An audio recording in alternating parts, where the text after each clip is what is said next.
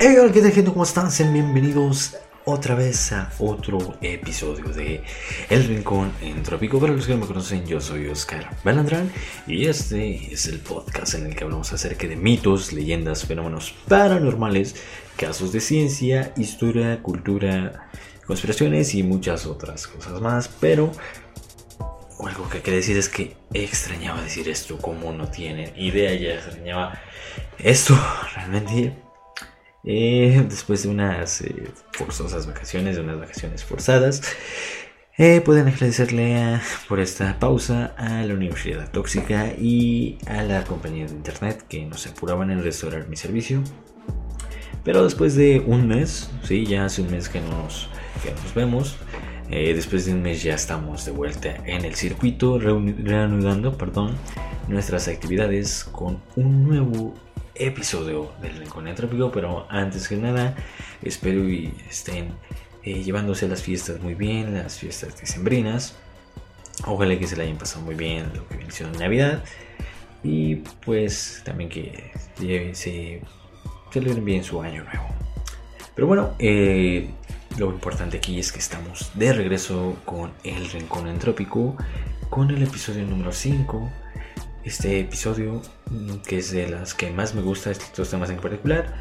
Bueno, pero sin más preámbulos, ¿qué les parece si nos vamos al episodio número 5 del Rincón Entrópico? Vamos, regresamos.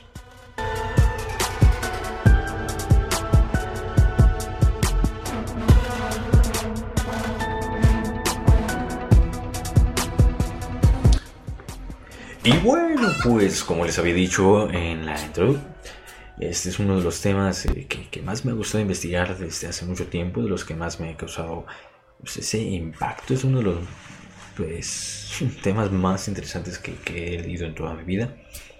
Este es un caso muy muy bueno, una historia que me gusta bastante y pues quise compartirlas con ustedes para el regreso del, del canal, del podcast y bueno, ¿qué les parece si comenzamos con este episodio de El Rincón Entrópico? Y bueno, pues empezamos.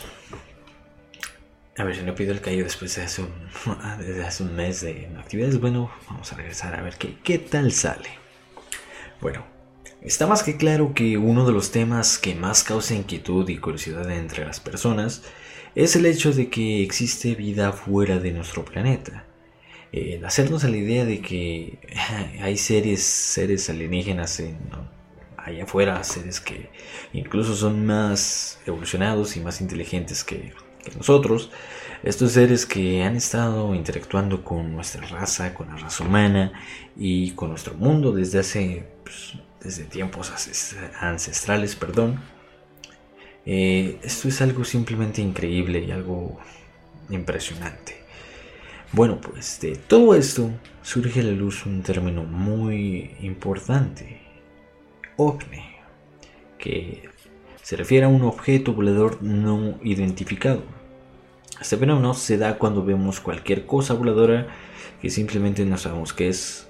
Eh, cualquier cosa puede entrar en esta categoría mientras no sea identificado y sea volador, obviamente.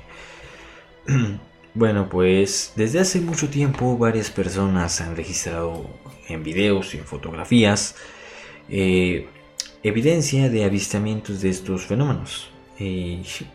algo muy polémico, hace, hace tiempo el Pentágono confirmó la existencia de este fenómeno como si fuera necesario confirmarlo, ¿verdad?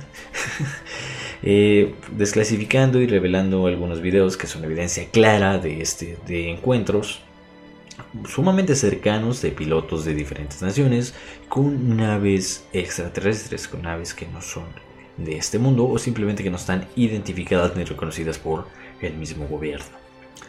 Es por esto que el día de hoy eh, vamos a hablar acerca de aquel hecho de que desde aquel entonces se ganó el nombre de el Roswell de la Sierra Norte. Este tema que llamó la atención de los investigadores, investigadores, perdón, los periodistas, agencias de seguridad nacional, agencias de gobierno, periodistas y demás involucrados, el día de hoy vamos a analizar un caso que se ha vuelto clave en la ufología de México, uno de los casos más importantes incluso de la historia de la ufología a nivel mundial. El día de hoy vamos a hablar acerca de la caída del ovni en Puebla. Comenzamos, vamos ahora sí con lo bueno. Como dije, este es un tema muy muy bueno y espero que les guste. Corría el año de 1977, era un día como cualquier otro en la zona metropolitana de la Ciudad de México. Eh, recién amanecía, era un 29 de julio, dije, del año 1977. Eran casi las 7 de la mañana y había una fila de aproximadamente unos 300 estudiantes que estaban haciendo cola para hacer su examen de ingreso para la Escuela Nacional de Educación Física. Bueno, pues están estos jóvenes. Y fue cuando se percatan todos ellos, todos los que estaban ahí, de que en el cielo se alcanzan a ver unos pequeños objetos brillantes sobrevolando la ciudad, que se dirigían eh, presuntamente eh, a la zona de los volcanes. Ese fue el primer reporte que se tuvo acerca de este fenómeno. Bueno, después un testigo llamado Juan Esteban Gutiérrez Díaz, eh, que dio su versión de los hechos, su parte, eh, dijo que se encontraba haciendo ejercicio y que notó que mucha gente empezó a mirar al cielo y pues obviamente él también volteó y miró unas luces, eh, unas luces que parecían estrellas, pero obviamente que se podían mover. O sea, mucha gente, incluso mucha gente vio esto y contaban también ellos que se dirigían hacia el estado mm, de Puebla. Pero la evidencia más rica, la evidencia más contundente y la mejor evidencia de todo es que ese preciso día en la, en la zona de Villa de Cuapan, ese día el director de cine mexicano Abel Salazar se encontraba eh, con su staff grabando unas tomas del amanecer para la película Picardía Mexicana. Bueno, pues aquí estaba Abel con su, con su staff haciendo las tomas, tenían obviamente las cámaras listas porque la escena que estaban haciendo requería el amanecer y pues estaban esperando el amanecer cuando de repente Abel se percata de estas luces y pues obviamente le dice a su camarógrafo que se llamaba Javier eh, Javier Cruz, perdón, le dice a Javier Cruz, hey carnal, mira este pedo, grábalo. Y, obviamente Javier no duda y, enfoca aquellas luces y logra tener nada más y nada menos que una de la evidencia más espectacular del fenómeno ovni, del fenómeno ovni, una toma de 30 segundos, de 30 segundos grabada con nada más y nada menos que una cámara de cine. En este video está muy bueno, aquí se los voy a poner. Eh, se notan dos esferas que se ven una adelantada sobre otra y estos objetos siguieron avanzando, expuestos a todos, causando polémica, incertidumbre y asombro entre los capitalinos. Bueno, pues aquí ya estamos un poquito en contexto, pero aquí no paró esto. Los reportes siguieron. los reportes se dieron en otros eh, estados de, la República, como si estas esferas se hubiesen estado paseando alrededor de toda la ciudad. Eh, pues, pues eh, la trayectoria de esos, como dije, estuvo acá presente, pues siguieron. muchas personas, muchos campesinos del área de Puebla, Tlaxcala y Veracruz eh, relataron una historia igualita a todos. Decían que vieron un objeto ovoide que dejaba un rastro de algo, humo y chispas. Según Alfonso Salazar, un ex técnico de aviación e investigador, cuenta que en la Torre Mexicana de Aviación observaron el mismo fenómeno, el mismo fenómeno, o sea, dos objetos que iban de sur a norte y después dieron la vuelta en la zona del aeropuerto Luego se dirigieron hacia la zona de los volcanes. Otros testigos que, formaron gran parte de eso fueron de los de la torre de Cihuatanejo. Horas después, eh, comienza a correrse el rumor de que uno de aquellos ovnis, uno de aquellos objetos que todos habían visto, se estrelló y o estalló. Bueno, pues llegaron estos reportes de Puebla sobre que habían visto que algo se cayó en la Sierra Norte de Puebla. Inmediatamente en los periódicos, en las crónicas de los periódicos decían que en un radio de aproximadamente en un área de 120 kilómetros cuadrados se pudo escuchar un estruendo eh, muy fuerte de todo este ruido del impacto. Bueno, pues aquí tenemos el contexto. Antes de la premisa del choque del fenómeno, era eh, la mañana de un, día como cualquier otro, un 29 de julio del año de 1977, y ven un fenómeno, un ovni que se dirigía hacia Puebla y uno de ellos supuestamente se estrelló. Bueno, pues vamos a continuar y en este punto muchos se estarán preguntando qué fue lo que se estrelló en la Sierra de Puebla. Una nave extraterrestre, un dron militar, un avión, un basura espacial o inclusive, ¿por qué no?, un satélite. Bueno, hay algo muy curioso en este caso, como en muchos otros. Es que el ejército mexicano recibió órdenes directas de que abordaran esta zona. Tenían que llegar a esta zona, a la zona del impacto, para investigar, buscar y recuperar el objeto que cayó. El gobierno mm, sabía que lo que fuese que cayó ahí no era basura espacial. Eh, lo que estaba ahí no era basura espacial. Eso lo saben bien el gobierno porque si no, no hubieran intervenido tan, tan drásticamente. Los corresponsales de los periódicos llegaron al instante, también recibieron órdenes de buscar algo, lo que cayó ahí. Ahí es cuando inicia la competencia a contrarreloj por encontrar ese objeto para analizarlo y dar conclusiones. Se necesitaba pruebas para saber todo, para analizarlo y dar conclusiones, para saber si se trató o no de un ovni, una nave espacial. Era necesario encontrar el objeto y analizarlo. Esto pasa en casi todos los avisamientos, y en todos los impactos ovnis está como esto. Pero en todos estos casos hay una constante. No sé si ya se la están imaginando. Eh, aquí, como les digo, hay una constante.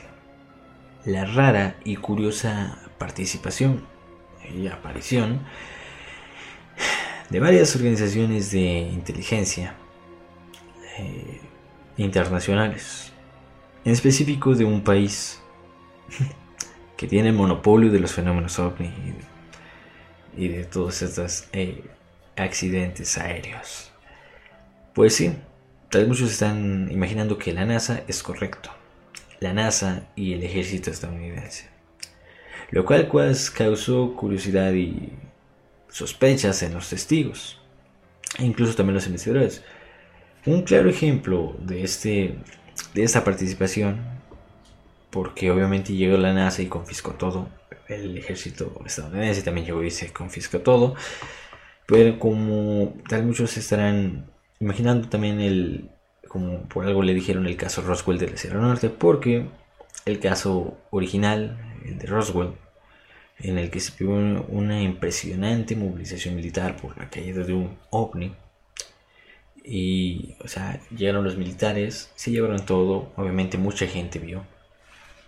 Y lo llevaban en camiones, y pues, obviamente mucha raza vio eso y también vio lo que sea que haya caído ahí en, Roswell.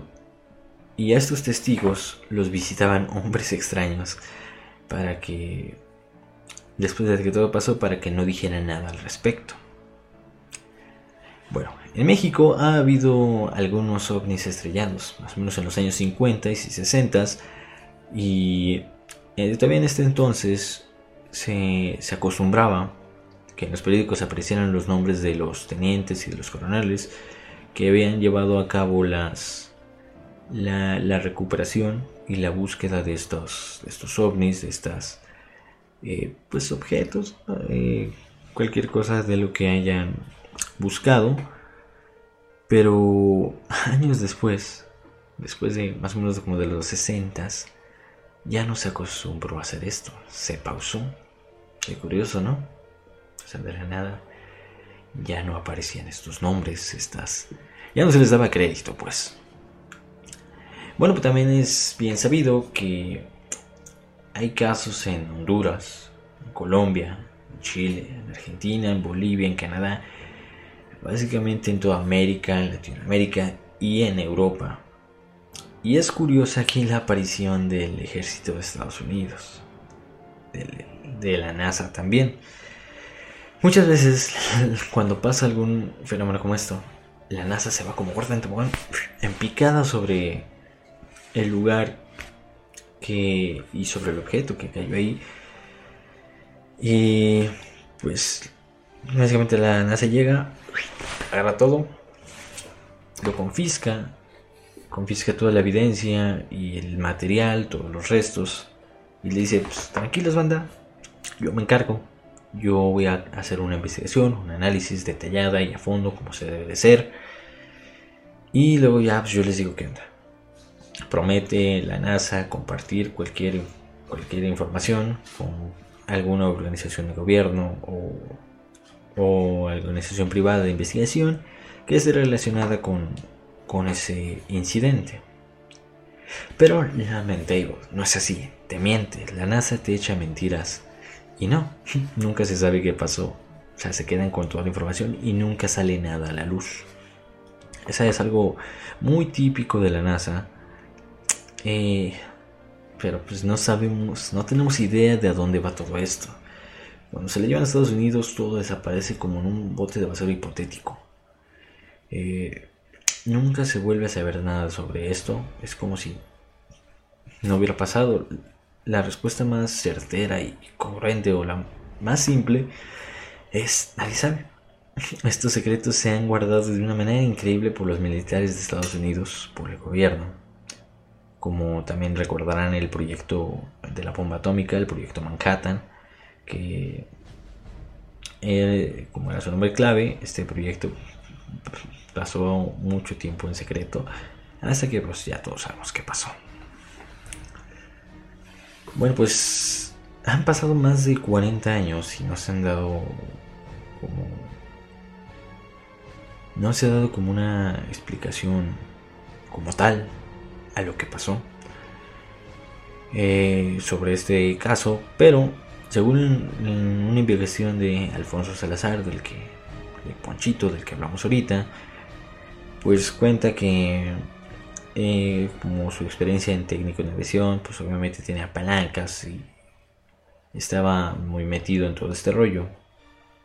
Pues afortunadamente para él y para nosotros, tuvo acceso a unas fotografías de la expedición que hizo la Dirección General de Aeronáutica Civil cuando estaban buscando este objeto en la Sierra, Sierra Norte de Puebla. Eh, también ahí en esas imágenes se pueden ver eh, varias brigadas de militares buscando este, buscando en, toda el área, buscando algo, buscando el objeto. Y los testigos cuentan que podían ver a estas brigadas, a muchas brigadas de, militares, acordonando la zona y prohibiéndoles el paso para que no ingresaran al área del impacto. Además, eh, muchos testigos también cuentan que al lugar llegaron tres helicópteros al área tres helicópteros de la Fuerza Aérea Mexicana del tipo Bell 205 y Bell 204. Estos, estos modelos de helicóptero son, o sea, el, 204 y el 205 significa, son las designaciones de, la empresa, mm, o sea, es para uso civil, o sea, son helicópteros de uso civil de helicópteros militares del tipo UH-1 Iroquois que es un solo motor, que usan un solo motor. Estos modelos de, helicópteros son muy usados en una gran variedad de aplicaciones. O sea, son muy usados, entre las cuales destacan, eh, se usan para el levantamiento de carga y uno de los más comunes también es la extinción de incendios. Así que Pues, ¿Por qué eligieron estos helicópteros? Obviamente se llevaron algo ahí. Bueno, pues eh, muchas también cuentan los testigos que miraron a muchas personas vestidas de blanco pertenecientes a una organización estadounidense eh, que ya todos conocemos, buscando en esta zona. Supuestamente todos estos eran estos hombres de los que estoy hablando eran de la NASA. Muchos pensaron que aquel objeto fue un satélite. Muchos escépticos y o sea, que le tiraban a los investigadores, a los ufólogos, decían, eh, pues, puro pedo, ¿cómo va a ser un ovni? Que sabe qué tanto. Así que, pues, todas estas, estas, personas decidieron mandar una carta a la... ¿Cómo se llama esta organización? Déjenme, aquí la tengo. Mandar una carta al Comando Estratégico del Espacio de los Estados Unidos eh, Americanos y lo curioso es que le respondieron al día siguiente, o sea, de inmediato le respondieron Así como tú le respondes a tu crush y ya te a contestarte. Digo, ese no fui yo. Bueno, responden al día siguiente y les afirman que efectivamente lo que que les dicen, les cuentan que aquello que se estalló en la Sierra Norte de Puebla se trataba de un satélite de nada más y nada menos que el denominado Cosmos 929. Pero, o sea, decían que todo este show toda esta movilización que se hizo, que llegara la NASA, el ejército de Estados Unidos y México, se había hecho por la caída de un satélite, el Cosmos 929. Pero, pero, pero, pero, pero, pero, pero, pero, pero, aquí había algo raro. Después se supo, bueno, en ese un rato todos sabían que el Cosmos 929 tenía otra trayectoria, pero también otro ojo aquí hay otra cosa que resaltar. En 1977 el mundo se miraba acosado y hostigado porque en ese tiempo se estaba viviendo la conocida y famosísima Guerra Fría. Así que aquí como que todos sí, como que dicen, no, a lo mejor y sí, a lo mejor y sí pudo haber sido esto, a lo mejor un satélite roso, que este es el Cosmos 929. Pues muchos le adjudicaban este evento a la caída de este satélite ruso llamado Cosmos 929. Por esto todo se hizo toda esta movilización militar. Pero, ¿qué creen? No es así. Este satélite tenía otra ruta, que no pasaba por México, tenía otro destino. Pero lo que terminó por convencer que convencer a todos que no fue el Cosmos 929 fue que cayó un año después en el Océano Índico. O sea, no había, no había mm, evidencia más contundente que esa. Bueno, pues... eh, pues esto lo que nos dice es que nos dice una cosa muy importante, que aquello que se estrelló en Puebla, en la Sierra Norte de Puebla, no fue un satélite, no fue un avión militar, no fue basura espacial, y creo que la evidencia, una de las evidencias más fuertes y las más claras que tenemos es la del video de, de, Abel Salazar, el, director de cine, es el video que grabaron con la cámara de cine, pues muestra que no era nada conocido, un auténtico ovni, un objeto volador no identificado. Bueno, que no necesariamente tiene que ser, eh, o no tiene que ser alienígena, eh, pero aún se desconocen incluso en estas fechas si hubo o no éxito en el recuperar este objeto. O sea, nunca supieron qué onda, si sí o no dio resultado esta investigación, pero esto no, no detuvo a mucha gente, porque muchos investigadores decidieron actuar por ellos mismos, obviamente, ya cuando se quitó toda la movilización militar.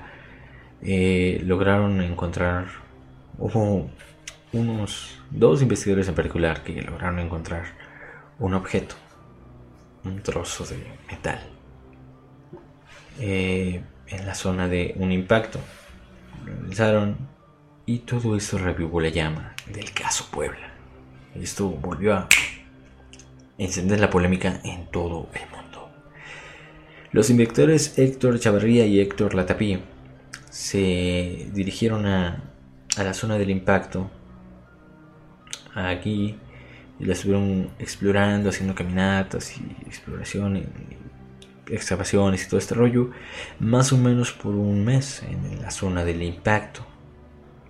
Y resulta que les mandan una carta del de el poblado de Jopala, en el cual en la carta decía, les afirmaban que ahí cayó un objeto.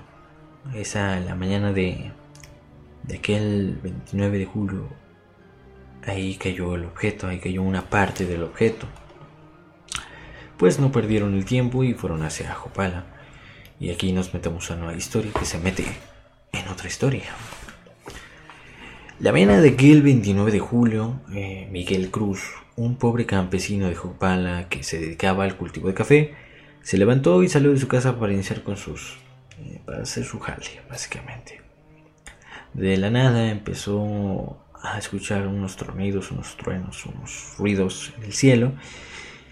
Y pero pues pensó que eran unos cohetes de... O sea, no cohetes de... Sino cohetes de pirotecnia de algún poblado. Que era la fiesta a lo mejor de un rancho vecino o, o cosas así. Pero eran muy intensos. Entonces, eh, aquí cito lo que dijo Cruz. Entonces miré hacia arriba y vi aquellos pedazos que caían como echando humo. Se veían muy calientes. Uno me cayó muy cerca y hasta pensé que me iba a pegar en la cabeza. Cuando supuse que ya estaban fríos, los recogí y se los llevé al presidente municipal. Yo no sabía de qué se trataba.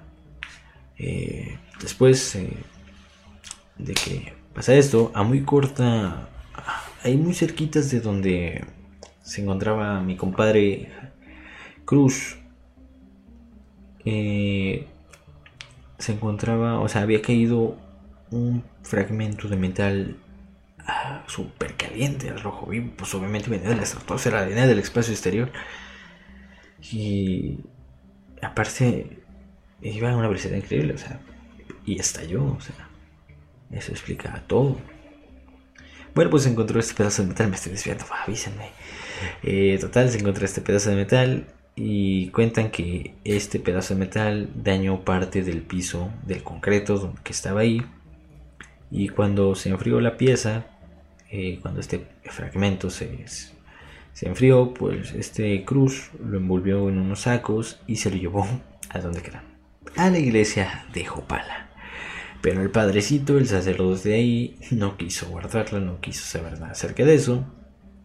Y se la llevó al presidente municipal, don Antonio Hernández García.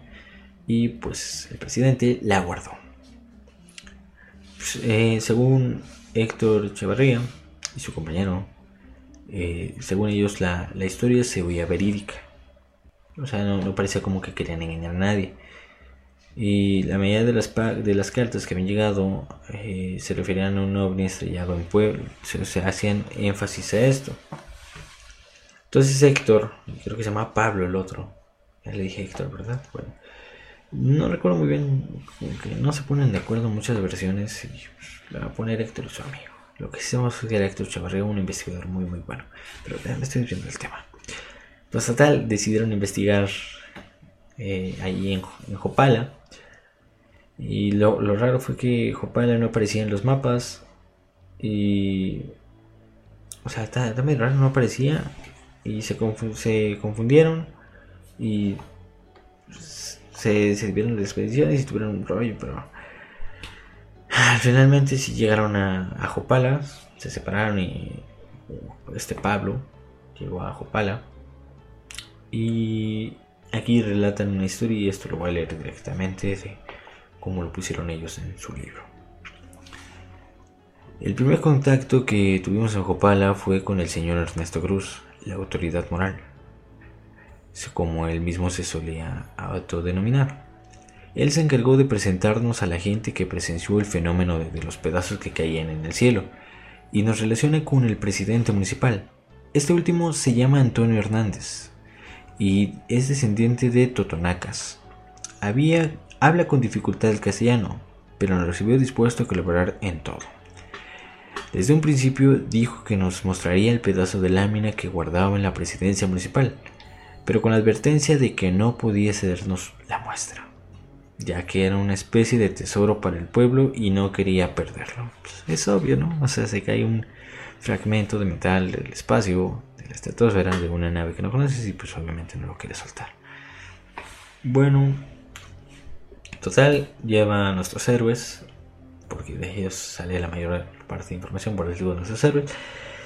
Bueno, pues les muestra desde el fondo de un armario, saca, el presidente saca de un armario esta pieza de metal, saca este pedazo y, y aquí cuentan que con asombro comprobaron que pesaba mucho. Se trataba de una lámina de aproximadamente 20 centímetros de alto por 15 de ancho. Estaba muy quemada y deteriorada por todas partes. Mostraba bordes fundidos como si hubieran sido cortados con un soplete. En su superficie se podían observar pequeñas gotas de metal derretido y por la forma tan irregular que se presentaba es probable que haya estado sometida a muy altas temperaturas. La pieza entera se encuentra cubierta por una especie de pintura que ya quemada adquirido un color como plomizo. En algunas partes esta pintura se ha desprendido dejando a la vista el metal oxidado. El, propio presidente municipal nos condujo al lugar donde había caído el pedazo de lámina, la casa de Miguel Cruz. En Jopala, la mayoría de las casas tienen un patio eh, tienen en el patio una plancha de concreto de 5 por 4 metros aproximadamente, sobre la cual ponían a solar el grano de café para que se secara. Fue precisamente en este asoladero que les platiqué que, hacían para el café, donde cayó este pedazo de, lámina.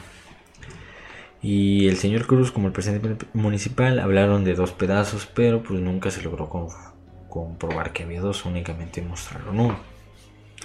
Pero pues obviamente Héctor y Pablo siguieron insistiendo, eh, pues tienen, tienen padre, por favor eh, por favor, denos un pedazo para investigación, es muy importante porque mire así, ya sabes, bla, bla, bla.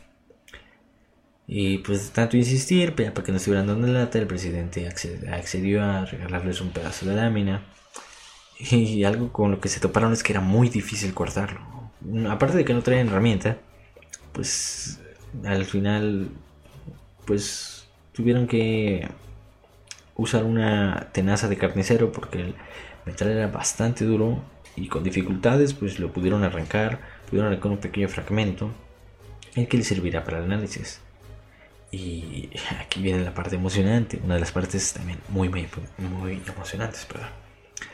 La investigación eh, arrojó unos resultados muy buenos, muy increíbles, muy prometedores, se llegó a la conclusión de que el metal era puro en varios elementos, tenía muchos elementos muy comunes. El análisis reveló que estaba compuesto por carbono, magnesio, silicio y cromo.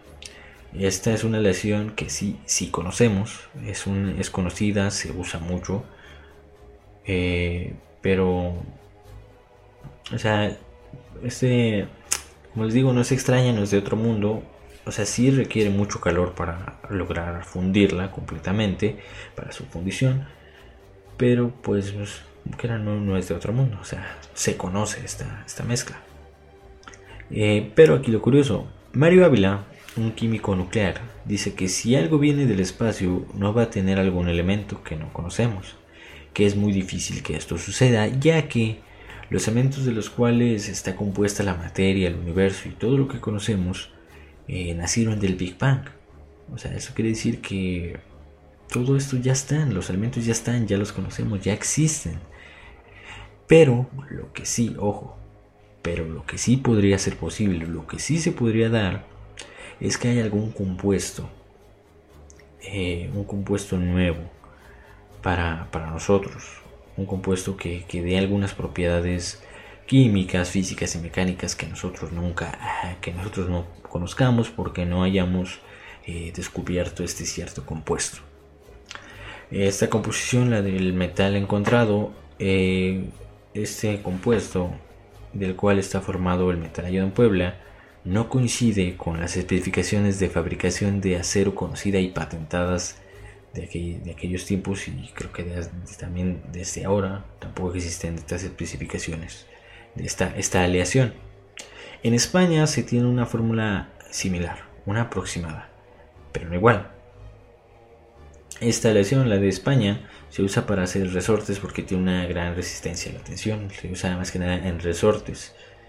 Los expertos en metalurgia a los que se les presentó este, este caso analizaron, analizaron todo esto y concluyeron que era la primera vez que miraron este material en forma de lámina. Y ojo, aquí dijeron una, una frase muy, muy chida. Dijeron que era una pieza rara para un uso raro. Para un, una pieza rara para un uso raro. Bueno, y que también contaban que en caso de laminarlo se usaría para hacer tanques de alta presión, para tanques que tuvieran mucha presión. Únicamente sería el uso que le daría. Y bueno, pues esto fue lo que arrojó la investigación del fragmento encontrado. Podremos concluir que no fue, o sea, no fue, no se encontraron elementos nuevos, pero es un compuesto local que sí nos da, nos pone a pensar de si sí fue o no de este planeta aquel objeto. El tiempo pasado, más de 40 años desde aquel evento, las investigaciones públicas no han podido determinar, incluso ahora, qué fue aquello que se estrelló. No, no han podido determinar si fue. No han podido confirmar si realmente fue un satélite o un meteoro. Mm, no se ha confirmado si fue un objeto extraterrestre, algo que no vino de este planeta. Lo que sí se sabe es que cayó algo. O sea, cayó algo, sí cayó algo. Muchos testigos lo corroboran. O sea, hasta una cámara de cine lo corrobora hay algo desconocido, no público, que pues, muy seguramente las agencias de gobierno, tanto de Estados Unidos como de México, sí saben que realmente pasó. Es muy posible que eso sí, ellos sí lo hubieran corroborado. El incidente como el del caso Puebla aún tiene mucho misterio, ¿saben?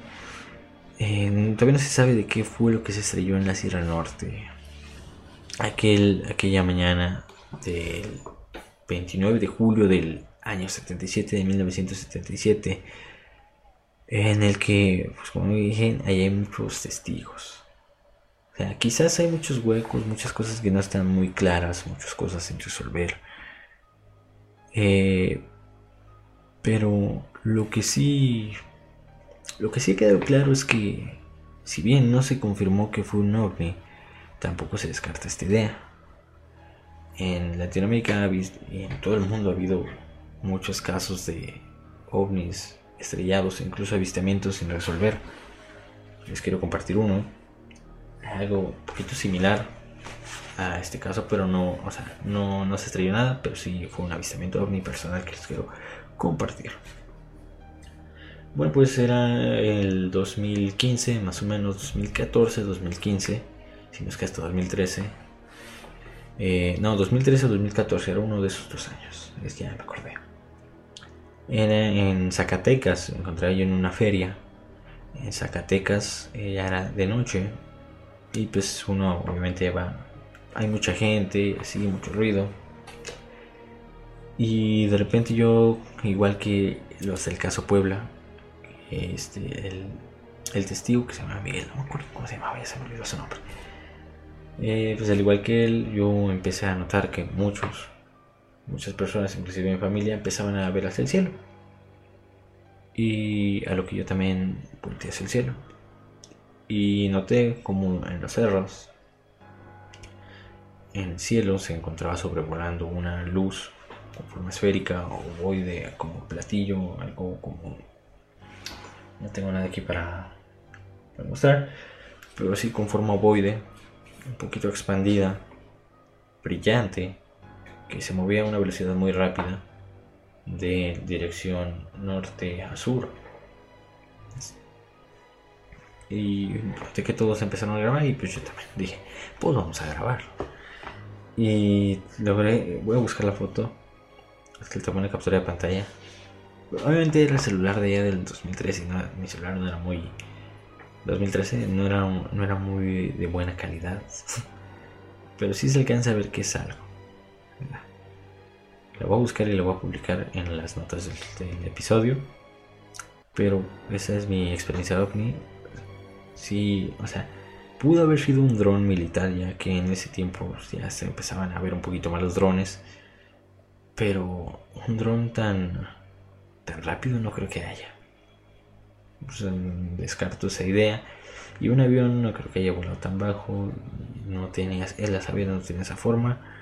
Un helicóptero quizás podría ser. Pero pues no creo que... El helicóptero no tiene esa forma. Voy a buscar la foto para que más o menos se, se metan, para que me sigan el viaje. Pero pues esta también fue mi historia. O sea, ahí no cayó nada, pero simplemente fue un avistamiento. ¿Ustedes han visto algo así? Platíquenme. ¿Han visto algún ovni? ¿Tienen alguna experiencia? O incluso he visto que en las estadísticas de Spotify que me ve gente en Puebla. Cuéntenos a ver. ¿Realmente pasó? Pues es puro, puro pedo lo que yo investigué y a lo mejor no es cierto. Pero pues así es gente. Hemos llegado al final de, este, de esta historia, de este capítulo. Bueno, hasta el final, ¿no? Pero al final de esta investigación. Yo podría concluir que eh, mi conclusión personal mía de mí es que es que eso era tecnología lo que estrelló era tecnología que nosotros no conocíamos. Es algo que nuevo algo que nosotros no podríamos que el humano no pudo explicar y que nunca no que el gobierno no quiso dar explicaciones y eso sí nos da un poquito de, de morbo. Porque eso siempre nos lo han ocultado, quizás en el área 51. Aún no, aún no se sabe ciencia cierta, pero ojalá en algún momento puedan desclasificar eso y nos puedan decir que realmente era lo que pasó ahí en, Puebla. Bueno, pues hemos llegado ahora sí al final de esta investigación. Espero que les haya gustado, que hayan aprendido un poquito que les haya interesado este tema que a mí en particular me gusta mucho desde que lo escuché hace 10 años. Eh, y nada, pues nada, espero que les haya gustado. Cuéntenme qué les pareció, cuéntenme sus anécdotas, sus, sus experiencias. Y cuéntenme qué les pareció. Hay comentarios, se dejen en la cajita de los comentarios en el caso de YouTube. Y en Spotify pues pueden comentarlo en en las notas del show que se publican un día después de que sale el episodio. Se publican en Instagram, eh, perdón, se publican en Instagram y en Facebook.